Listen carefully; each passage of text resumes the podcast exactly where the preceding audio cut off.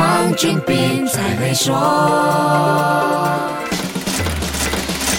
你好，我是黄俊斌。如果你有留意，融资市场在这两年特别火热，吸引了很多投资者进场，很多股权投资的新手也摩拳擦掌，跃跃欲试。不管什么形式的投资方式，大家无非都是抱着投出一只独角兽的美好理想。世界经济活动在疫情全球大流行的高峰期陷入了停滞状态，很多资金闲置，进而转入投资市场，这是很正常的。私募市场的热度也因为这样，从二零二零年起不断上升，在二零二一年更是令人刮目。相看。所谓的刮目相看，绝对不是空有姿势的花拳绣腿，而是真枪实弹创造出高价值的操作。独角兽企业的数目就是一个关键的测量标准。根据 CB Insights 的追踪统计，就在被誉为我们此生只能遇上一次的黄道吉日——二零二二年二月二日，全世界的独角兽企业突破了一千家的大关。这意味着世界独角兽俱乐部的成员数目字正式从三位数上升到四位数。数据显示，世界独角兽企业在二零一一七年只有两百六十九家，短短四年多就增加了将近四倍，而且二零二一年是实现最惊人的增长，一年时间数目就增加了百分之七十。